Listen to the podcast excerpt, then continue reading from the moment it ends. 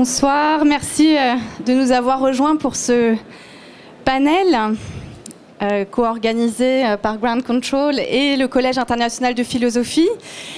Donc le thème qui nous a été donné de, traiter et à quoi nous allons réfléchir ensemble s'intitule donc La poésie comme résistance du vivant par le langage. Voilà, donc j'aimerais commencer euh, au fond par euh, interroger précisément ce titre, les concepts qu'il véhicule. Un titre avec ce verbe, hein, rendre, résistance, pardon, ça commence bien. La poésie comme résistance du vivant par le langage, qui résonne un peu comme, comme une aspiration, une espérance, et au-delà même hein, d'une espérance, d'une confiance une confiance euh, dans un certain type d'usage du langage. On va voir, évidemment, il s'agit d'un usage poétique, créateur du langage. Mais avant même d'envisager cet usage créateur, poétique, on a, à travers euh, ce titre, l'idée que le langage ne fait pas que désigner des choses. Il ne fait pas que dire euh, les choses, le réel. Il n'est pas simplement un outil qui classe, qui nous permet de mémoriser les choses, les êtres, de les ordonner hein, euh, pour euh, pouvoir s'en servir hein, dans, nos, actions, dans nos, pratiques, pour euh, le, manipuler ces choses que l'on, désigne.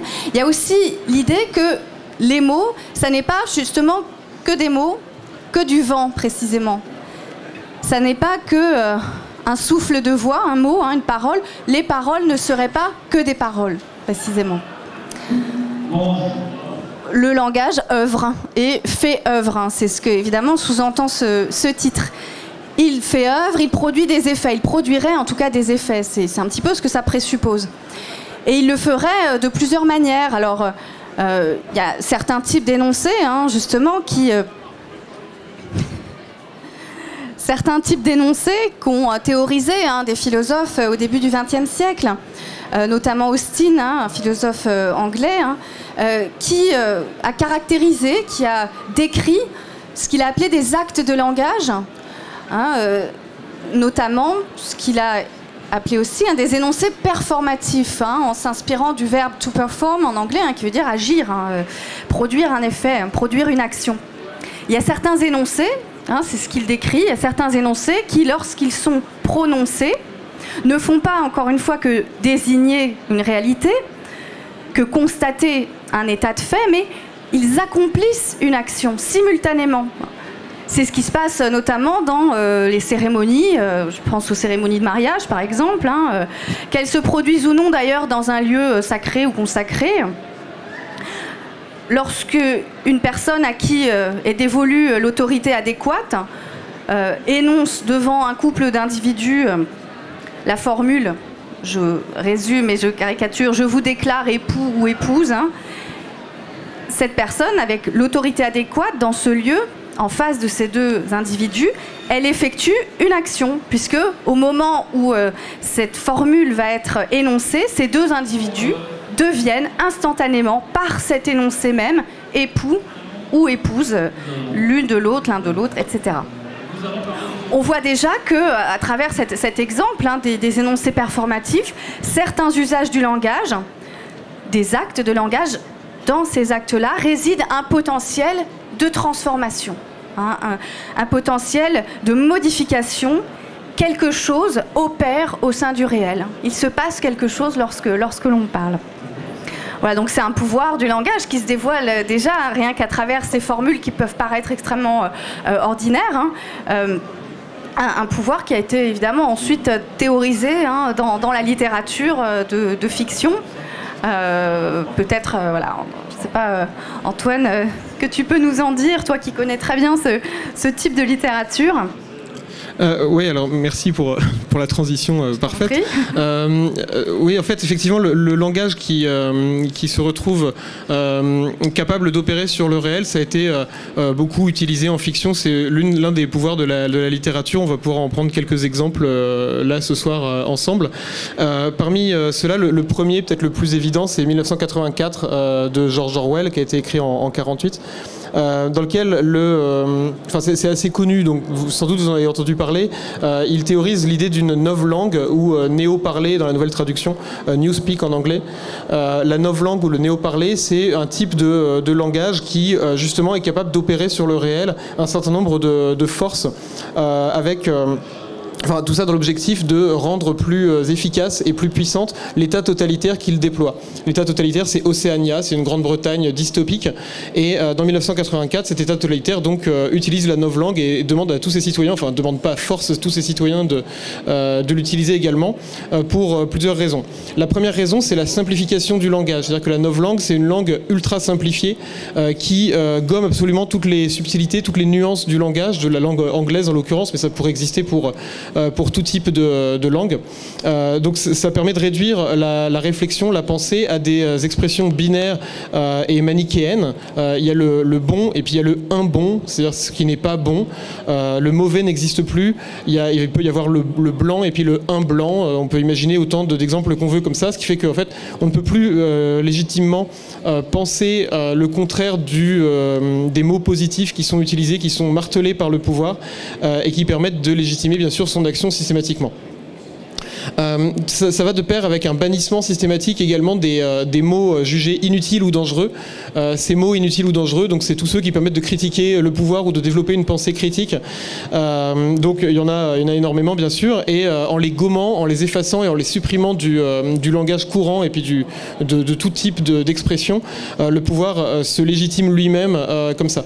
La question qui est posée un moment dans le, dans le roman 1984, c'est peut-on ressentir la soif de liberté si le mot liberté nous est, euh, nous est inconnu Si on ne sait pas ce que c'est que la liberté, est-ce qu'on peut vraiment la, ressentir? Donc évidemment, le, débat est ouvert. Euh, et bien sûr, c'est pas que de la fiction. Je fais ici une petite parenthèse, mais euh, ces, logiques-là de, simplification binaire et puis de modification du sens des mots pour euh, effectuer un, pouvoir sur le réel, ça existe bien aujourd'hui. C'est utilisé très largement dans, deux cas en particulier, qui sont le marketing et, la politique, même si les deux ont tendance à se confondre. un exemple qui est très parlant, c'est celui de la vidéosurveillance, qui s'appelait vidéosurveillance à son invention et qui maintenant s'appelle vidéoprotection. bien sûr, on comprend facilement que autant euh, on, peut, on peut ne pas avoir envie, enfin personne n'a envie d'être surveillé, mais tout le monde a envie d'être protégé. En disant vidéoprotection, on légitime de fait euh, la présence de caméras et d'autres dispositifs de surveillance ou de protection selon la manière dont on présente les choses. On peut parler aussi du ministère de la Guerre qui s'appelait ministère de la Guerre jusqu'en 1947 et qui après coup s'est appelé euh, successivement ministère de la Défense et ministère des Armées. Alors ça va, ça vient. Maintenant c'est de nouveau ministère des Armées, c'est encore la Défense il n'y a, pas longtemps. Euh, voilà, encore une fois, dire qu'un ministère est dévolu entièrement à la guerre ou à la défense, ça donne pas le même effet quand bien même les opérations militaires ne changent pas forcément euh, radicalement. Pour revenir à la fiction, donc la, finalité de la dictature d'Océania avec ce, néo-parler, ce newspeak, euh, c'est euh, de faire adhérer ces sujets de bonne foi à, euh, à, ces, thèses tyranniques et puis à son, action, en les amenant à croire réellement et au premier degré à des contre-vérités qui sont absolument, absolument fausses, qui sont en fait des sens de mots pervertis.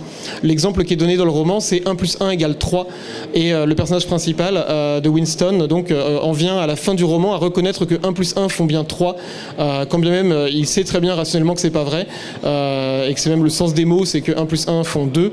Et euh, il est à ce point formaté par le système euh, tyrannique que justement, il en vient à ne plus pouvoir penser autrement que, que ça. Il y a beaucoup d'exemples que je vais passer peut-être un peu, un peu rapidement sur, sur ce sujet dans le roman, notamment toutes les les oxymores qui sont euh, placardés partout euh, dans les rues. Donc euh, war is peace, freedom is slavery et ignorance is strength. donc la paix c'est la guerre, la liberté c'est l'esclavage et l'ignorance est la force, qui à chaque fois légitime, quand on les interroge précisément et un par un, un type d'action bien particulier qui ne font que rendre normal finalement un état de, de, crise perpétuelle, un état de tension perpétuelle pour le faire accepter et y faire adhérer les, les citoyens. Donc c'est un exemple parmi euh, beaucoup d'autres, mais euh, peut-être le plus connu, de euh, moment où le langage est investi d'un pouvoir contre lequel justement il faudrait peut-être résister. D'où l'énoncé de, ce soir, résister, donc une résistance de la vie par le langage. on en a d'autres exemples dans, dans divers successeurs de 1984. peut-être le plus évident, c'est La Servante écarlate de Margaret Atwood, dans lequel les, les servantes en question sont appelées avec le nom de leur de leur propriétaire, de leur commandant, ça s'appelle, mais c'est leur propriétaire. Donc elle s'appelle Off Fred, Off Glenn, etc. C'est-à-dire de Fred, de Glenn, elles appartiennent à. Et c'est une manière de nier totalement leur identité propre pour finalement les, leur couper complètement l'herbe sous le pied et leur empêcher de ne serait-ce que supposer une possibilité d'émancipation puisqu'elles sont consubstantielles à leur propriétaire. Euh. Dans euh, Fahrenheit 451 aussi, on a ce type d'exemple avec euh, les bouquins qui sont brûlés donc par des pompiers pyromanes et la solution qui est donnée par les, citoyens en fin d'ouvrage c'est d'apprendre par cœur finalement les, ouvrages et d'être capable de les restituer de tête, puisque les livres physiques n'existent plus, au moins leur message et le langage qu'ils contenaient leur, peut leur survivre à l'objet physique. Est-ce que ça éclaire un peu euh, Oui, complètement. Alors, euh, c'est intéressant que tu parles de 1984 parce qu'au même moment, on a euh, un obscur à l'époque, évidemment, philologue, un hein, spécialiste de la pensée de la littérature française du XVIIIe siècle, un Allemand, hein, Victor Klemperer, qui développe le même type de, réflexion. Alors, non pas évidemment sur le mode de la fiction, mais dans un journal, justement, hein, par, l'écriture, pour lui-même. Euh, euh, euh, il, finit par pendant toute cette période de l'Allemagne hitlérienne, par pister tous les langages, tous les, usages dévoyés de la langue allemande que les nazis ont, ont développés et euh, il nous en reste évidemment une œuvre euh, majeure hein, pour qui s'intéresse au langage, à son pouvoir et euh, à, la manière dont le pouvoir du langage peut devenir le, langage du pouvoir, d'un pouvoir, hein, d'un pouvoir autoritaire, voire ici totalitaire. Et donc il a mis au jour les ressorts de ce qu'il a appelé la lingua terci imperii, hein, et qui est que l'on a gardé. Alors c'est lui qui crée le sigle, l'acronyme, justement comme une sorte de parodie à tous les sigles qui fleurissent dans le, discours de propagande nazie. Donc la LTI, hein, la, langue du Troisième euh, Empire, du Troisième Reich. Donc un usage, encore une fois, dévoyé de la langue allemande par les nazis, un usage qu'il compare à un empoisonnement, à une contamination euh, de la langue ordinaire, et, qui évidemment ressemble à s'y méprendre à, ce novlangue euh, qu'évoque euh, Orwell dans 1984, qui lui s'inspirait plutôt, hein, tu me détromperas éventuellement, du stalinisme en fait, hein, du totalitarisme voilà, et, du franquisme, hein, tout à fait. Et donc il met, il met au jour cette contamination, la manière dont euh, une langue peut être empoisonnée et du même coup euh, s'instiller hein, comme, un, comme un lampoison aussi dans, dans, les, dans les esprits. Euh, alors il y a plusieurs modalités hein, qui permettent de, contaminer une langue. ce qui est le plus évident, c'est l'appauvrissement, hein, c'est la, la, déperdition du, du vocabulaire, du lexique, des tournures de phrases. Donc voilà, la perte, hein, euh, l'appauvrissement, plus de mots. Alors, euh, il me semble que justement, le, le novlangue orwellien, l'enjeu, c'est de supprimer de plus en plus les mots. Hein. c'est qu'il y en ait vraiment euh, de, moins en moins, et, c'est véritablement une forme de succès que revendiquent les autorités dans, 1984, le fait que les mots disparaissent. C'est vraiment un exploit en fait. Hein. Donc ça, c'est la première modalité. J'y reviendrai parce qu'elle me semble très intéressante si on réfléchit sur le langage et le vivant, puisque la vie, au contraire, c'est la profusion, c'est la richesse, c'est la créativité, euh, toujours, euh, toujours recommencer finalement. Euh, la deuxième modalité, peut-être, c'est l'homogénéisation. voilà, une langue qui devient extrêmement homogène, qui, fait disparaître les différences, les nuances toute cette, myriade de, de, mots possibles pour exprimer ce qui semble être une seule et même chose. Donc une homogénéisation, puisque les discours, les paroles sont contrôlés. Hein. tout passe par euh, les autorités euh, qui vérifient la conformité de ce qui va être publié ou exprimé ou dit publiquement euh, avec l'idéologie dominante. Donc une homogénéisation et puis quelque chose d'autant plus intéressant, je trouve, par rapport à, cette réflexion sur le vivant, une mécanisation du langage, la façon dont le langage des machines, du mécanisme, de la chaîne de montage hein, qui renvoie à la chaîne de commandement, investit totalement la pensée à travers le langage. C'est-à-dire que voilà, tout ce qui est vivant, c'est-à-dire tout ce qui est imprévisible, tout ce qui est incontrôlable, incertain, inquiétant, étrange, est, totalement nié, effacé de, des usages du langage. Le langage se mécanise en adoptant, en assumant ce vocabulaire, encore une fois, du, mécanisme. Voilà. Et donc l'idée, c'est d'anesthésier, hein, on parlait d'empoisonnement, de contamination, c'est d'anesthésier toute pensée.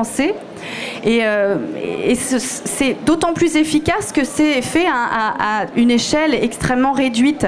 Klemperer parle des doses d'arsenic hein, que représente euh, cette ces mots et ces expressions qui reviennent sans cesse, euh, y compris dans la langue ordinaire. Il, dit même à un moment, euh, euh, il en est tout confondu et, il s'aperçoit que lui-même finit par parler de cette façon-là. Il a beau être prévenu contre cette, cet appauvrissement, cette, perte et cet empoisonnement, lui-même, il se voit contaminé par ces usages totalement dévoyés.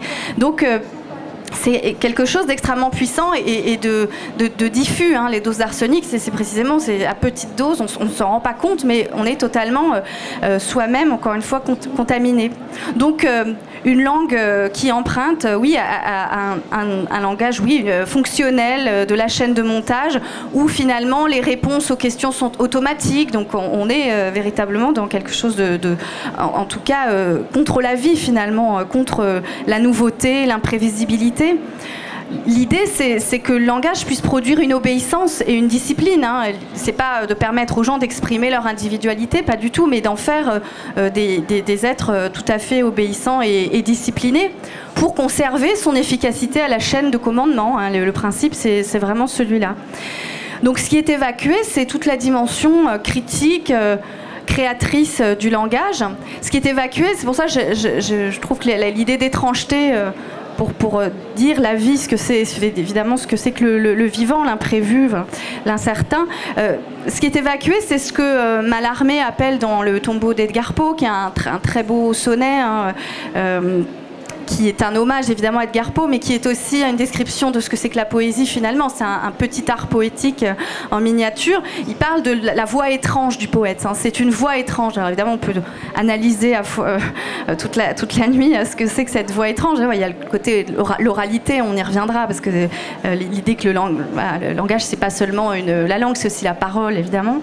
Et étrange, quelque chose qui est strictement individuel, qui, qui s'affranchit en fait de l'ordinaire, de l'habitude Hein, du parler euh, de, du plus grand nombre finalement. Donc c'est ça qui disparaît en fait avec ce type de, euh, de langue, de, de, nouvelles langues appauvries, homogènes et mécaniques. Et euh, alors Klemperer et les commentateurs aussi ont, beaucoup insisté sur le fait que cette contamination, elle a perduré au-delà même de la chute du régime nazi, hein, et que euh, au fond c'est toute la langue allemande qui était nazifiée et qui, ce qui, finalement euh, a, dépassé même le moment de la dénazification. On est resté avec une langue dont certains tours étaient encore contaminés à l'arsenic de la LTI finalement. Alors c'est là qu'il faudrait s'interroger, qu'est-ce qui fait que, tout ça, ça, reste euh, finalement? C'est que, encore une fois, on va y revenir avec nos exemples littéraires notamment, hein, c'est qu'on pense dans la langue. C'est un peu une tarte à la crème, mais, euh, c'est pas, ça va pas de soi non plus. Hein. On pense dans la langue et euh, ça c'est à double tranchant puisque les mots nous font penser. Hein. ils permettent de donner des contours à, une pensée qui n'a pas encore de précision, qui n'est pas totalement distincte permet de préciser les idées, de, les, ciseler finalement. Euh, du coup, lorsque les mots manquent, lorsqu'il y en a de moins en moins, lorsque euh, euh, perdre des mots, appauvrir la langue devient un exploit pour un régime totalitaire, la pensée elle-même se rétrécit. Donc la liberté qui ne peut plus se dire, elle n'est plus pensable et elle n'est plus vécue finalement. Elle n'est même plus une aspiration. Elle ne peut même plus faire l'objet d'un désir puisqu'elle n'a plus, plus d'existence. Voilà, donc les mots sont à la fois des instruments hein, de la pensée et aussi, et aussi des, obstacles. Alors, je regarde l'heure un petit peu. Euh, Et là où justement la, vie se comprend comme surgissement de nouveautés, comme profusion des différences, des nuances, de l'imprévu, la LTI, c'est vraiment et, le novlangue d'Orwell, hein, apparaissent véritablement comme des langages de mort, hein, comme quelque chose qui, est comme une guerre hein, à la richesse du langage qui empêche donc un usage créateur, euh, poétique, etc. Donc voilà, on pense dans la langue, la pensée. Euh, euh, certes, donne vie aux mots en, les assemblant hein, de manière inédite, mais en retour, on, voit bien que, les mots, lui, sont, nécessaires, sont nécessaires à la pensée pour, et là je citerai euh, vraiment très brièvement euh, Hegel, euh, qui, montre dans, l'encyclopédie des sciences philosophiques, pour ceux qui voudront aller, aller, chercher, comment l'intelligence, hein, je le cite, en se remplissant de mots, hein, en se remplissant de mots, se remplit aussi de la nature des choses. Hein, quand il n'y a plus de, précisément, quand il n'y a plus les mots, les choses elles-mêmes, l'idée même que les choses puissent exister, disparaît elle aussi. Donc voilà.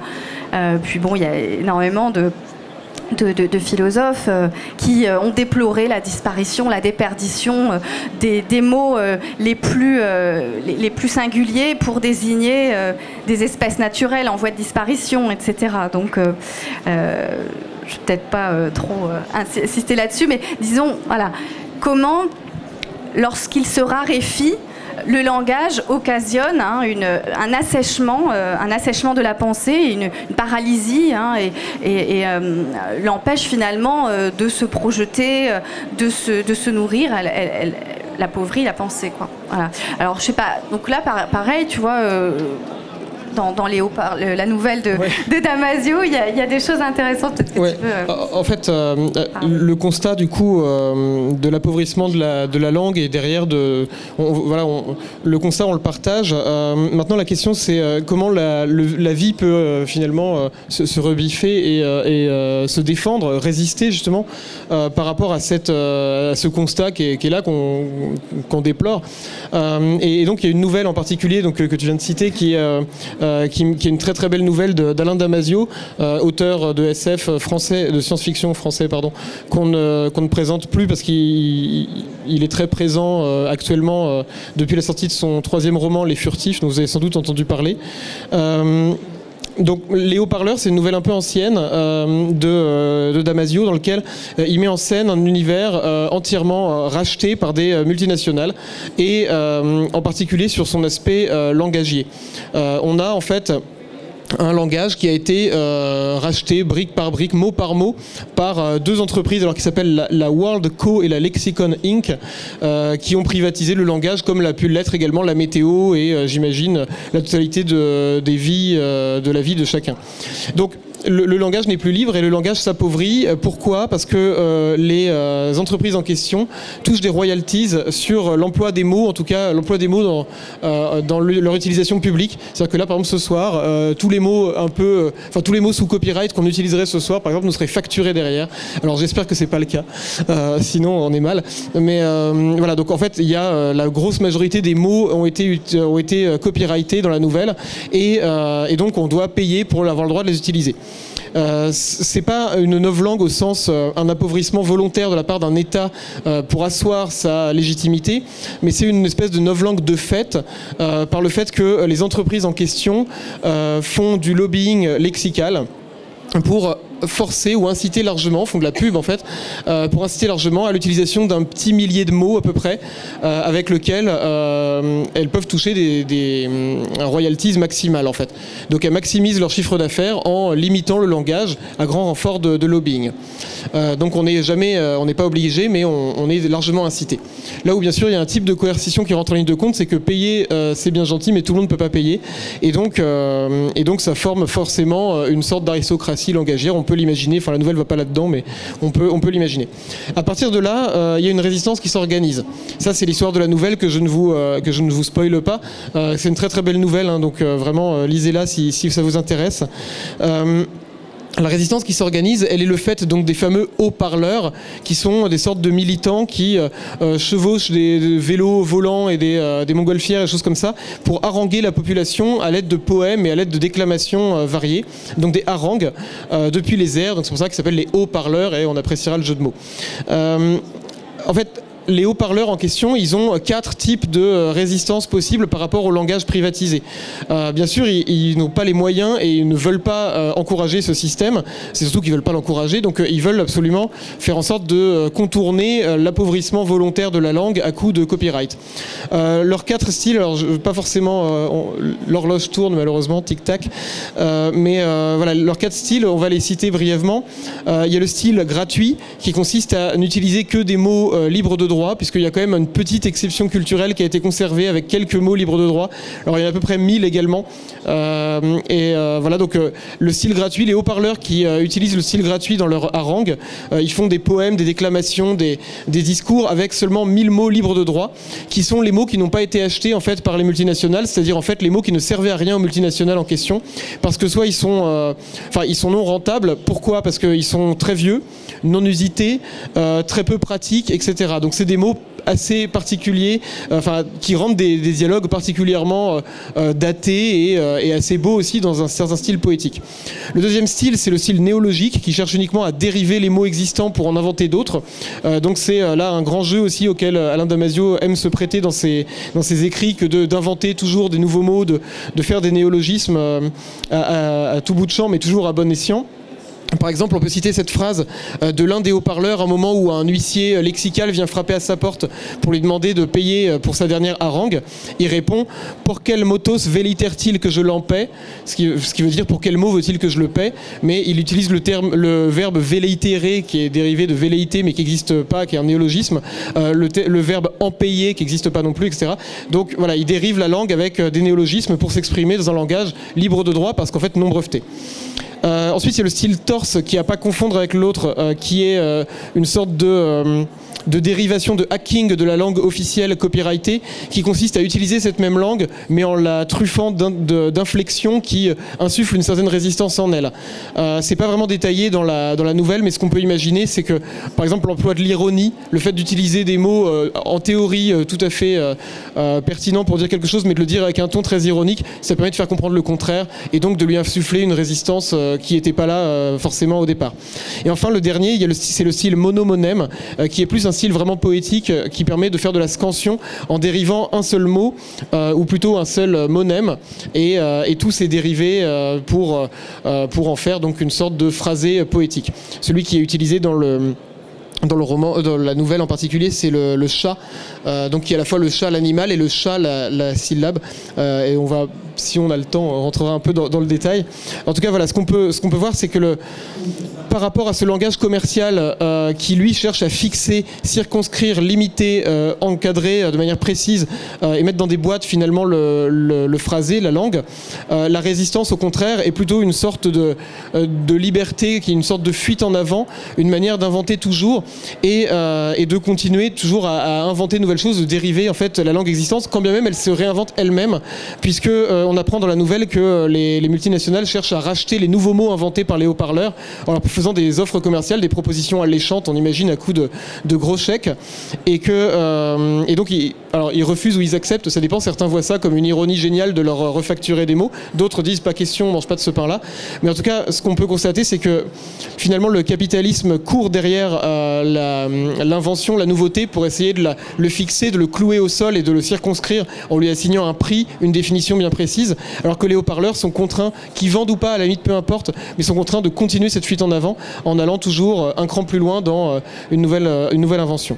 On pourrait peut-être parler du chat, le fameux chat. Je ne sais pas si on a encore le temps. Oui, peut-être pas. Je pense qu'on a oh. quelques minutes encore. Allez. Oui, bah, je, vais, je vais rebondir sur cet exemple du chat parce que, bon, pour, en, deux mots, on est dans un, dans un monde, là, celui de la nouvelle Léo-Parleur, où où les, êtres vivants, justement, euh, naturels, euh, sont de plus en plus rares et il y a moins en moins de chats vrais, justement, des chats vivants naturels, qui, ont, qui, n'ont pas, euh, ils sont pas issus, qui ne sont pas issus, pardon, du clonage. Voilà. Donc le chat, l'animal, voilà, devient une rareté. Et donc, évidemment, du coup, la syllabe chat résonne autrement, mais elle, résonne aussi de manière, je trouve, beaucoup plus profonde encore dans ce qu'elle dit de, ce que c'est que la, poésie, finalement. Je vais juste citer un passage où justement Spassky, le, personnage principal, fait sa, cette harangue et, comment le narrateur décrit cette, cette harangue, cette prise de parole des auteurs comme ça. Et il dit il assimila des listes entières de mots de toutes origines, donc insistant sur la pluralité des langues aussi, qui est une forme de richesse et de vie du langage. Donc il assimila des listes entières de mots de toutes origines contenant la syllabe, cette fricative dont il disait que la simple prononciation amenait en gorge la présence même du souffle en bouche, le pur exprimé chat. Donc c'est en italique évidemment, chat. Il y a une forme évidemment de, puissance euh, dans, l'oralité, dans, la parole orale et euh, euh, qui, finalement vient lutter, résister hein, contre la déperdition du vivant naturel, hein, la disparition des espèces créées naturellement elle est euh, cette déperdition contrée par, un usage de la langue qui est poétique. Alors en quoi est-il poétique? Peut-être qu'on pourrait se poser la, question finalement, qu'est-ce qui fait d'un usage du langage un usage poétique? Euh, La définition, il me semble, la plus, euh, porteuse et, la, plus intéressante pour, pour notre sujet, c'est, il me semble, hein, le fait que l'on compose hein, dans la poésie le son et le sens. Hein. On compose le, son et le, et le sens, on produit des effets inattendus par la rencontre d'un mot euh, euh, et d'un autre. Euh, là encore, je vais citer Malarmé, ce, soir c'est mon, mon copain. le tombeau d'Edgar Poe, toujours le même, qui est vraiment un, art poétique en miniature absolument passionnant, où il évoque justement la poésie comme ce qui donne un sens plus pur au, mot de la tribu, dans la profération justement, dans le fait de, dire, alors à haute voix ou pas, mais en tout cas de supposer, puisque la poésie finalement ça se dit, ça s'exprime oralement. Il s'agit ici d'unir le son et le sens. Euh, produire un effet par cette composition, hein, euh, l'écoute du son des mots. Là, je cite euh, quelqu'un qui s'était intéressé à Mallarmé, mais qui est aussi un de nos très grands poètes qui nous a quittés en 2016, Yves Bonnefoy. Hein. l'écoute du son des mots dans leur longue et brève, dans, de leur couleur, c'est ce qui nous rouvre à nouveau dans toute sa plénitude cette immédiateté sensorielle, cette immédiateté sensorielle qui a été chassée de l'esprit. C'est faire surgir finalement par euh, le son, par euh, la, parole et sa dimension évidemment orale, euh, finalement la sensation dans sa singularité. C'est un peu de cette manière-là, manière finalement de, de faire surgir le vivant euh, dans la rencontre du son et, du sens et, l'effet que ça produit en nous finalement. Et là évidemment, là encore, ça, semble une tarte à la crème, mais je sais pas si on connaît encore par cœur toutes ces phrases. Donc c'est dans Crise du verre, hein, toujours mal armé. Je dis une fleur, point d'exclamation, et hors de l'oubli où ma voix relègue aucun contour en tant que quelque chose d'autre que les calices su, hein, c'est vraiment la description de, pétale de la fleur, hein, musicalement se lève idée même et suave, comment une idée peut être, peut être suave, hein, euh, voilà, on est, on est dans l'incarnation totale. Idée même et suave, l'absente de tout bouquet, une fleur, voilà. Donc c'est ça qui se passe dans le poème, hein, euh, la présence sensible hein, qui fait retour dans les mots.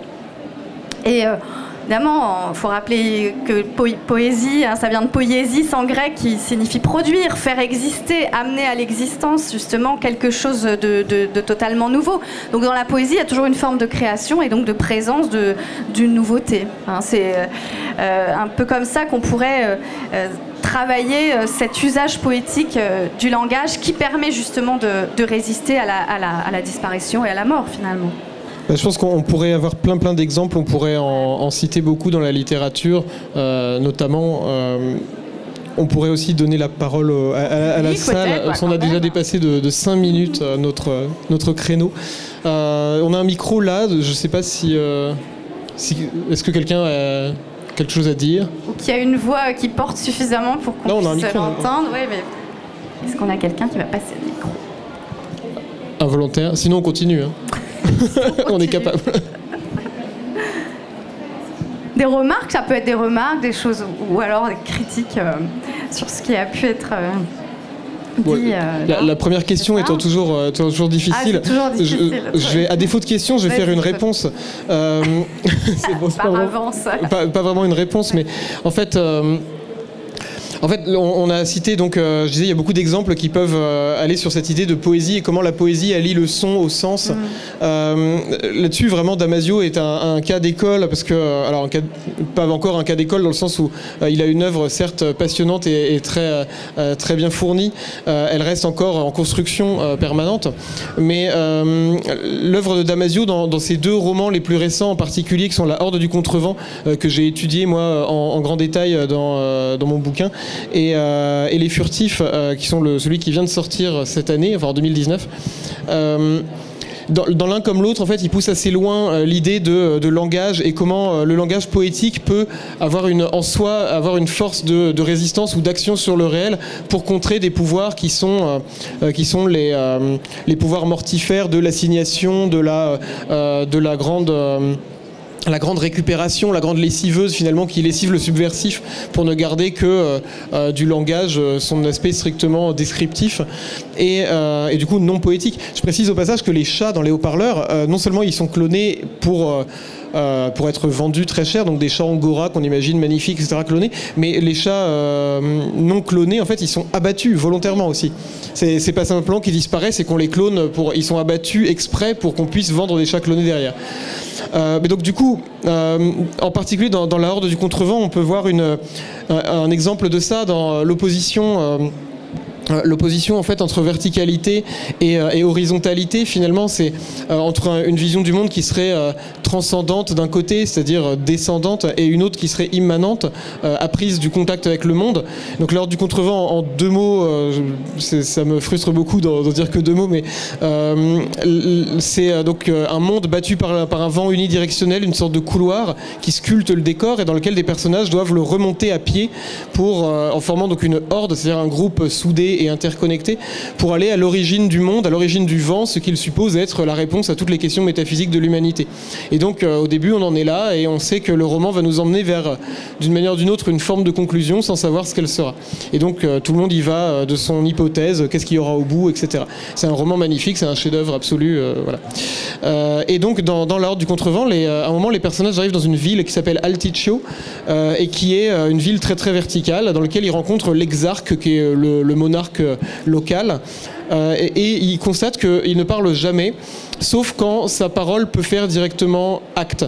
Il parle pour condamner, pour euh, fermer euh, une, porte. il y a une grande porte qui s'ouvre ou qui se ferme, il peut l'ouvrir ou la fermer sur une simple décision, pour mettre quelqu'un au fer, pour bannir, pour exécuter.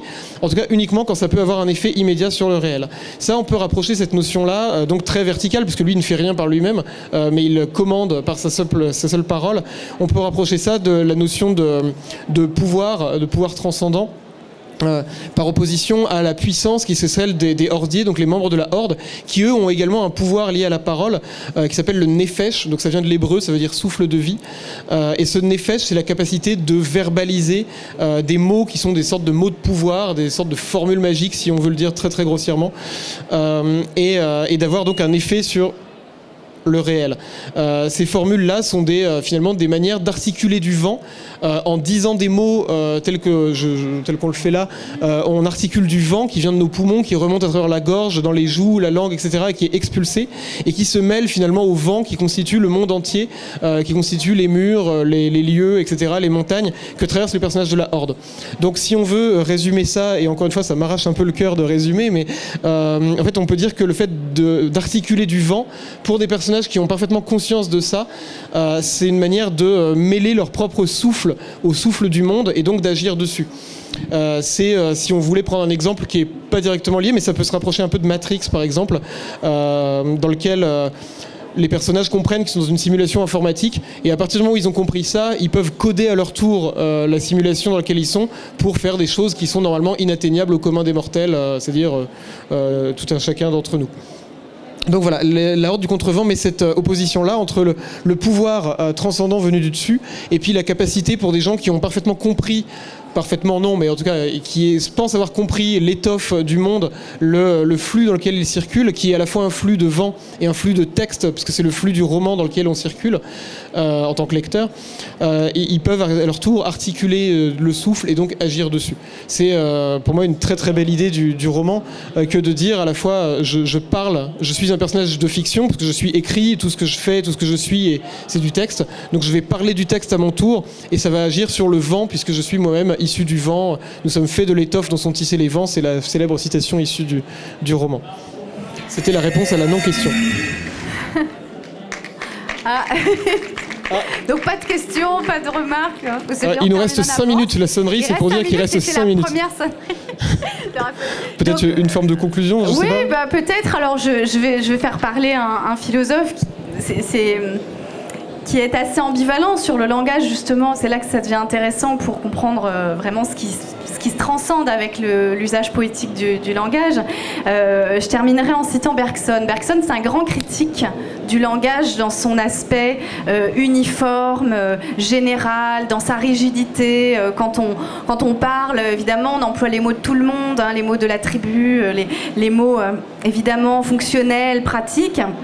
Et pour contrer finalement euh, cette généralité dans laquelle euh, toute individualité se perd, euh, se confond, se dilue, il met en avant la, nécessité peut-être, ou peut-être oui, l'aspiration qu'on aurait à devenir tous finalement poètes pour pouvoir justement exprimer les mille nuances fugitives, les mille résonances profondes, hein, je le cite, qui font nos sentiments, nos états d'âme, d'où évidemment l'intérêt d'une langue profuse, riche en vocabulaire, en tournure syntaxique, d'un langage qui se prête évidemment euh, à, un usage littéraire créateur. Euh, voilà comment il définit le poète. Hein, euh, par des arrangements rythmés de mots qui arrivent ainsi à s'organiser ensemble et à s'animer d'une vie originale, il nous dit, ou plutôt il nous suggère, nous suggère, donc il nous laisse libre aussi de dire à notre tour, il nous suggère des choses que le langage n'était pas fait au départ pour exprimer. Voilà, je pense qu'on peut conclure sur cette belle phrase de Bergson. Donc, merci. Et, euh, vous remercier de, votre écoute.